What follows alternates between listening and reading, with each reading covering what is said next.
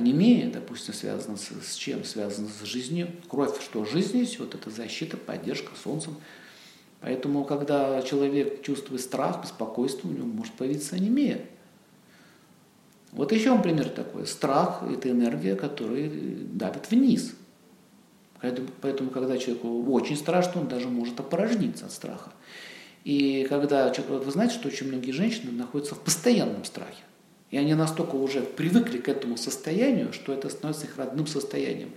И когда они вот так вот живут, э, во-первых, страх э, выделяет определенные вещества, адреналин там, и так далее, там, меняется состав крови, она становится более густой. Энергия идет вниз. Ведь у них очень часто э, это варикоз. Вот больше у женщин, заметьте, чем у мужчин. Щитовидная железа, недопонятость, невысказанность там, и так далее. Это центры. То есть э, каждая часть тела, она связана с той или иной эмоцией. Вот аюрведе описывается, есть даже целая таблица, какие эмоции связаны с какими органами. Я раньше занимался аюрведой и даже лечил людей. Я просто брал, допустим, драгоценные камни или травы, которые несут ту или иную эмоцию, представляли к определенной точке, и человек получал это состояние, у него проходила болезнь.